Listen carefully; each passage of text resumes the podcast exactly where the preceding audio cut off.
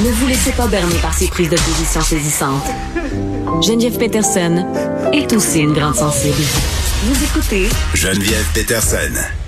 Pourquoi les Jeux olympiques de Pékin sont-ils si importants pour aider la légitimité du régime chinois à l'international? On sait, là, ce sont des Jeux qui sont controversés. On se parle beaucoup aussi du rôle du comité olympique là-dedans.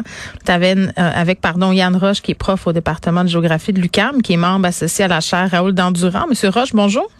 Bonjour. Bon, euh, c'est un vaste sujet quand même. Là. OK, on va se donner une petite chance. On règlera peut-être pas le sort des Jeux olympiques et de la Chine aujourd'hui, mais essayons de comprendre l'impact et l'importance que euh, ça a, les Jeux olympiques à, à Beijing aujourd'hui. Euh, en quoi ça peut aider l'image de la Chine et son gouvernement à l'international? Parce qu'on sait que depuis quelque temps, quelque temps quand même, il s'est produit là euh, des événements, je pense entre autres avec euh, tennis, euh, bon le tennis à travers le monde, il y a des mouvements de boycott, euh, sont pas dans une belle position. Est-ce que c'est l'occasion de, si on veut, se refaire une beauté au niveau international? Je pense que c'est c'est pas spécifique à la Chine. À peu mm. près tous les pays, quand ils organisent des Jeux Olympiques, l'idée c'est puisque ça coûte très très cher. C'est pas toujours forcément certain que ça rapporte beaucoup d'argent euh, en bout de ligne. On a vu à Montréal, mais en même temps, chez pour la Chine, l'idée est de vraiment mettre de l'avant une une manière de mm. de montrer qu'ils sont une nation de très très haut niveau au, premier plan mondial en organisant des jeux de manière très efficace et surtout c'est la première fois qu'une ville organise à la fois les jeux d'hiver et les mm. jeux d'été. Euh, c'est la première fois dans l'histoire. Il y a déjà eu des pays qui ont organisé les deux, mais une ville c'est la première fois, ils vont le mettre de l'avant. Et en plus, ils ont organisé les Jeux en 2008, c'était une première étape. C'était des Jeux d'été, une première étape pour montrer qu'ils étaient une très très grande puissance. Ils ont mm. terminé au premier rang pour les médailles. Et là maintenant, non seulement ils ont la deuxième pour la deuxième fois les jeux, les jeux d'hiver, c'est une mm. concurrence aussi avec les Japonais et les Coréens qui ont fait la même chose, mais en même temps, c'est des jeux d'hiver pour eux qui n'ont pas une tradition dans ce domaine-là. Donc c'est encore une manière de montrer que la Chine est tellement puissante que même dans un domaine où ils sont pas très forts, où ils n'ont pas de, de, de tradition, ils vont être capables de mettre sur pied des jeux extraordinaires qui vont impressionner toute la planète. Mais est-ce que euh, parce que le dossier des Ouïghours attire encore énormément d'attention là à, l'international, je peux pas croire que personne est en train de le souligner. Là? Si, mais euh, sur place, euh, la Chine s'arrange pour qu'il y ait le moins possible de, vagues du point de vue euh, politique.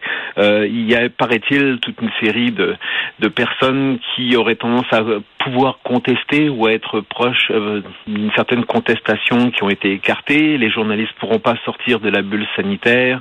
Les, athlètes ont été avertis qu'il n'était pas question de s'exprimer et d'avoir des messages politiques qui seraient en contradiction avec les lois du pays qui sont euh, qui sont assez stricts du côté de de la liberté d'expression. Donc euh, tout est très mm. très canalisé, contrôlé, et on s'assure qu'il n'y aura pas de débordement et tout le monde est, sous haute surveillance.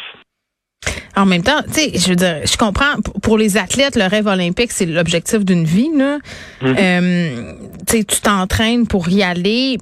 Puis je ne sais pas là, moi si j'étais à leur place, il me semble, en tout cas, j'aurais un méchant dilemme moral. Euh, tu sais, on parlait tantôt de ce qui s'est passé avec le tennis, là, euh, la joueuse oui. qui est disparue et tout ça. Euh, ces athlètes-là, quand même, doivent être vraiment partagés sur cette participation-là, puis même être inquiets peut-être. Oui, je suis pas à leur place. C'est sûr qu'il doit y avoir toutes sortes de, de positions et d'états d'esprit, mm. mais en général, la plupart des athlètes doivent se sentir mal à l'aise. Surtout qu'en plus, les athlètes canadiens, canadiennes, l'idée, c'est que en plus, comme notre, le gouvernement canadien a parlé d'un boycott diplomatique, ils sont encore plus sous haute surveillance.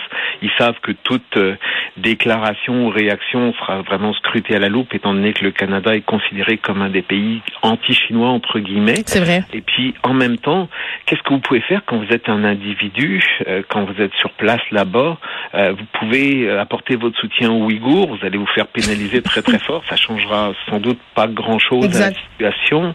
Et en plus, l'argument de la Chine est toujours de dire, vous autres les Occidentaux, vous savez pas comment ça se passe au Xinjiang, c'est juste des mensonges perpétrés par les Américains et leurs, amis, et leurs amis contre la Chine parce qu'en en fait ils sont jaloux de la Chine. Regardez en plus, vous êtes des pays où il y a des problèmes chez vous. Les Américains, vous avez eu George Floyd, donnez pas de leçons de morale euh, par rapport aux droits de la personne. C'est vrai. Il y a plein de discriminations. Oui, ils ont récupéré ça, puis tu sais, ils, ils, vont loin quand même. Là. Ils ont aussi dit qu'on avait envoyé la COVID par la poste dans une enveloppe. Oui, en plus, euh, c'est ça justement. Le Canada est vraiment dans leur euh, dans leur collimateur Ouais. parce que c'est plus facile de s'en prendre au Canada qu'aux États-Unis, quoi qu'ils s'en prennent aussi aux États-Unis. Et en Mm. plus, la manière dont ça s'était passé, rappelez-vous le boycott diplomatique, les États-Unis avaient dit d'abord qu'ils le faisaient et le Canada a suivi quelques jours plus tard. Donc on a on, on a eu l'air, excusez-moi l'expression, de suiveux. Et en plus, comme on avait des problèmes avec les euh, avec les deux Michael et puis Meng Wanzhou, Mhm. on était vraiment déjà dans des situations de relations tendues politiquement. Alors, euh, on est une cible facile. Euh, alors de me dire que c'est notre faute le Covid. En plus, c'est intéressant. D'où vient la Covid à l'origine? On a l'air de pratiquement l'oublier. Et pour terminer, peut-être un des gros enjeux aussi va être de montrer au monde entier. Ils espéraient que ce seraient les premiers jeux post-Covid.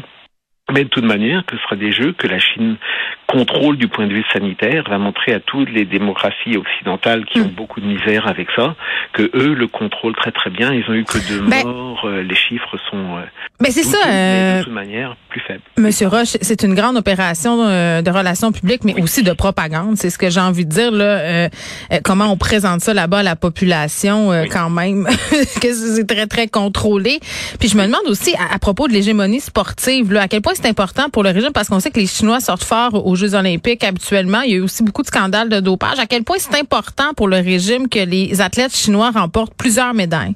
Ben, c'est une manière de montrer aux Américains qui sont déjà de toute manière très très forts dans les Jeux Olympiques depuis les débuts et qui utilisent aussi ça comme peut-être pas forcément comme une propagande, c'est pas le même genre de régime, mais qui sont très fiers de montrer qu'ils sont dominateurs, notamment en athlétisme, Mhm. dans dans d'autres sports, le basketball quand ils ont été battus par les soviétiques euh, dans les années 70, ça avait été une catastrophe. Quand ils ont battu les soviétiques au hockey, c'était aussi une manière de montrer qu'ils étaient meilleurs que les méchants soviétiques. Donc le fait de gagner contre l'adversaire, de gagner plus de médailles que le principal adversaire, Mm. c'est un enjeu très très euh, très très important.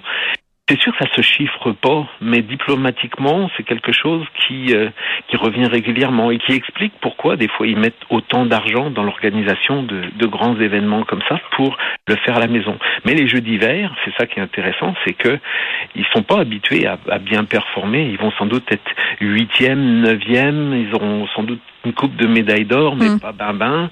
Euh, Ils ont une américaine d'origine chinoise qui va, qui est leur principal espoir de, de médaille d'or en, en ski acrobatique. C'est, ils savent qu'ils vont pas être aussi forts qu'au jeu d'été, mais ils vont montrer leur progrès et puis ils vont euh, et Mm. montrer qu'ils organisent des jeux dans un domaine qui Ouais. n'est pas spécifiquement le leur et ça va être intéressant pour leurs partenaires. Parce que tout le monde autour, euh, les, les gens à qui la Chine proposera des, des contrats ou des projets, diront regardez ce qu'on a fait avec les Jeux Olympiques. C'était même pas notre notre spécialité. On a fait quelque chose d'extraordinaire. Vous imaginez euh, Mm. l'impact que ça peut avoir. Bon, parlons du rôle euh, du, du CIO, là, le comité olympique. euh, parce Ouais. que là, bon, on va, puis on va, on va terminer sur, sur ces, ces questions. Euh, beaucoup de gens qui critiquent là, euh, ce comité-là d'avoir euh, même sélectionné bon euh, Beijing-Pékin pour pour ten- la tenue de, de ces Jeux olympiques. Eux disent qu'ils sont neutres. Il y a des gens qui disent qu'on devrait pas politiser les Jeux olympiques. Ça vous fait rire? Oui, parce que il y, a- il y a juste le CIO qui y croit encore. Oui. À peu près tout le monde qui suit ça, il n'y a pas besoin de faire de la géopolitique. On se rend compte que c'est récupéré, que c'est politisé. Eux-mêmes, même Thomas Bach aujourd'hui a parlé aux- aux gens de respecter la paix et de, euh, de baisser les armes. Il, il négocie une, la trêve olympique avec le, les Nations Unies. Il, là, il y a quatre ans, ils ont fait venir les gens de Corée du Nord euh, euh, et ils ont essayé d'organiser des relations. C'est politisé systématiquement et le CIO joue aussi un rôle. Rappelez-vous, vous avez parlé de Peng Shui tout à l'heure. Mm. Mais est-ce qu'elle est revenue? Je dirais, on sait-tu où, là? OK. Eh, Elle est là-bas, là, mais ouais. justement, c'est tout le monde avait des doutes sur les preuves que la Chine mettait de l'avant, et le CIO est intervenu. C'était pas de ses affaires, c'était pas, ils avaient aucun contact avec Peng Shui, mais ils ont organisé une, une, une vidéoconférence, Thomas Bach avec Peng Shui, Ouais. pour prouver le point des, des autorités chinoises. Donc là, le CIO a vraiment fait le jeu de la Chine. En même temps, au moment où ça a été attribué en 2015 à la Chine, ces jeux, ces jeux d'hiver, il y a de moins moins en moins de candidatures intéressées. C'était le Kazakhstan à la place, et vous avez vu le Kazakhstan en ce moment, c'est peut-être pas forcément un mm. bon exemple non plus. Donc il y a de moins en moins de, de pays qui sont intéressés à organiser les Jeux, notamment d'hiver. Ça coûte très cher. c'est ça. Bon, très bien, c'est éclairant. Yann Roche, merci, qui est prof au département de géographie de l'UQAM.